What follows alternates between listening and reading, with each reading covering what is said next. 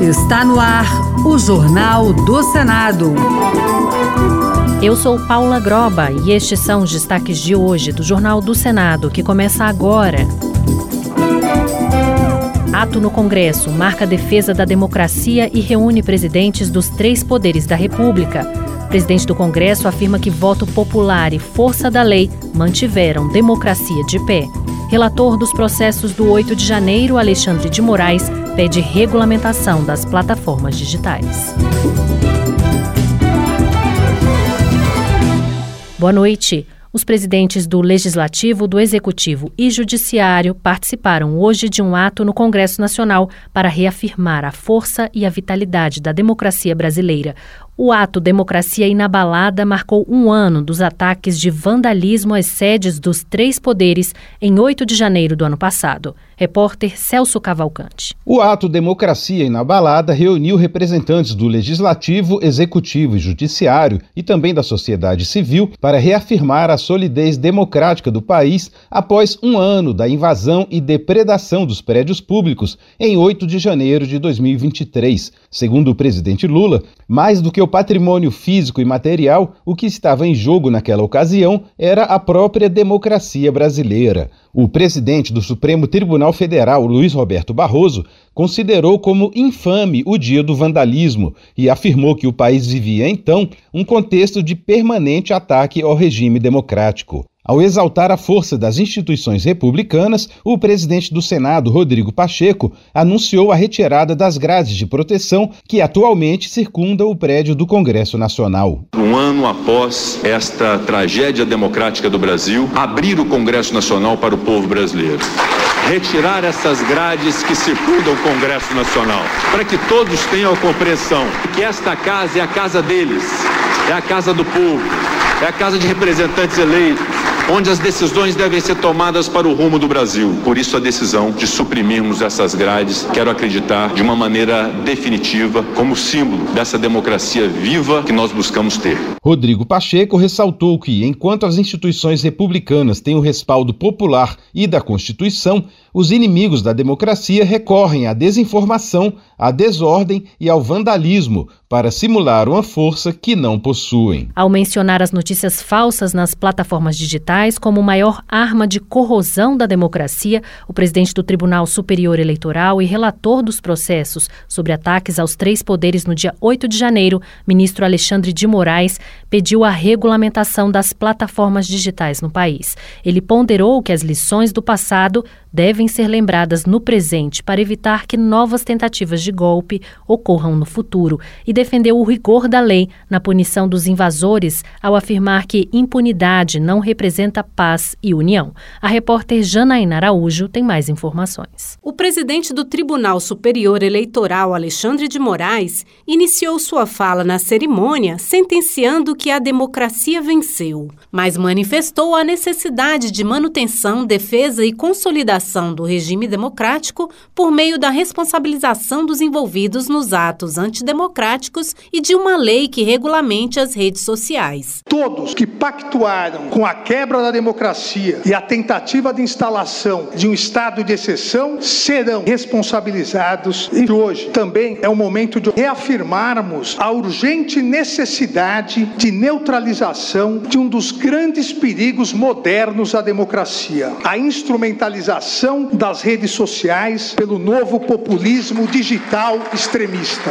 Há necessidade de uma regulamentação, como recentemente aprovado na União Europeia, autor do projeto de lei que ficou conhecido como PL das Fake News, que trata da responsabilidade dos provedores no combate à desinformação e no aumento da transparência na internet em relação a conteúdos patrocinados, o senador Alessandro Vieira, do MDB de Sergipe, esteve no ato Democracia Inabalada. Ele falou sobre a proposta. Com essa regulamentação, você reduz muitos danos causados pelas redes sociais. E, para minha visão, o mais importante é você ter a responsabilização das plataformas pelo conteúdo que elas fazem circular com maior vigor. Não dá para deixar mais as empresas numa situação de absoluta impunidade. O projeto do senador está em análise na Câmara dos Deputados desde 2020, deve retornar ao Senado para nova votação e precisa ser sancionado pelo presidente da República para virar lei.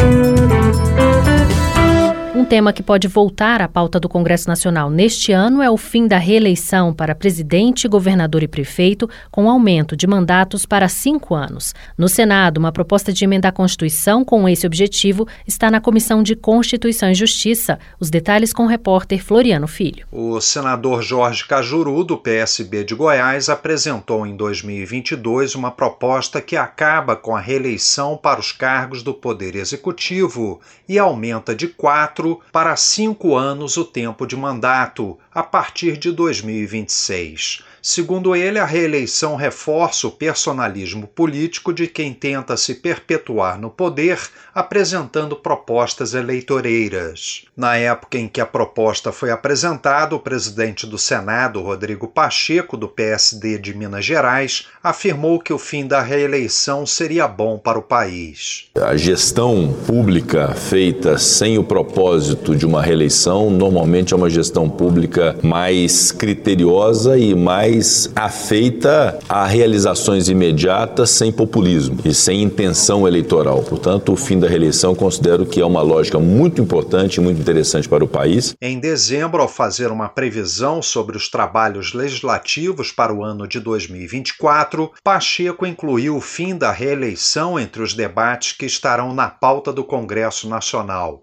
A PEC 12 de 2022 está na Comissão de Constituição e Justiça aguardando a escolha de um relator. E na volta dos trabalhos, senadores e deputados também devem analisar os vetos presidenciais à LDO, a Lei de Diretrizes Orçamentárias, em sessão do Congresso Nacional. O veto ao calendário de pagamento de emendas parlamentares divide opiniões no Senado. Repórter Bianca Mingotti. A Lei de Diretrizes Orçamentárias, LDO, foi sancionada com vetos pelo presidente Lula. Foram barrados 34 itens no total. Entre eles está o prazo de pagamento de transferências automáticas e regulares no Sistema Único de Saúde e no Sistema Único de Assistência Social. O presidente também vetou o trecho que definia um calendário para pagamento de emendas parlamentares, individuais e de bancada, que fixava o pagamento integral até 30 de junho de 2024. A justificativa do governo para os vetos é de que a definição de datas interfere na gestão da execução orçamentária. O veto foi defendido por Tereza Leitão, do PT de Pernambuco. Ora, se as emendas são impositivas, elas serão pagas no desenrolar e no encaminhamento da própria execução orçamentária. Eu acho que foi uma medida de pressão. Já Isalci Lucas, do PSDB do Distrito Federal, argumenta que o calendário para o pagamento de emendas permite um equilíbrio na distribuição de recursos. O calendário de execução das emendas é uma forma de execução antes das eleições né? e também é, acaba fazendo mais justiça numa forma republicana, né? porque senão libera apenas aqueles que são da base de governo. Senadores e deputados devem analisar todos os vetos presidenciais à LDO em sessão do Congresso Nacional, que será marcada após a retomada dos trabalhos legislativos em fevereiro. O presidente do Senado, Rodrigo Pacheco, lamentou a morte do sargento da Polícia Militar, Roger Dias da Cunha, de 29 anos, em Belo Horizonte neste domingo. Pacheco disse que esse tipo de crime é de gravidade acentuada e recorrente e, por isso, demanda revisão de leis sobre a posse de armas e as saidinhas de presidiários. Em uma postagem no X, antigo Twitter, o presidente mencionou a política de ressocialização de presidiários, chamada de saidinhas, quando é possível deixar o presídio por um período do ano. Rodrigo Pacheco afirmou que, embora o papel da segurança pública seja do executivo e o de se fazer justiça do judiciário, o Congresso promoverá mudanças nas leis, reformulando e até suprimindo direitos que, a pretexto de ressocializar, estão servindo como meio para a prática de mais crimes. Um projeto de lei sob análise do Senado prevê o fim das saidinhas temporárias de presos em datas comemorativas, hoje permitidas pela Lei de Execução Penal. O projeto, já aprovado pela Câmara dos Deputados, está sob a relatoria do senador Flávio Bolsonaro na Comissão de Segurança Pública do Senado.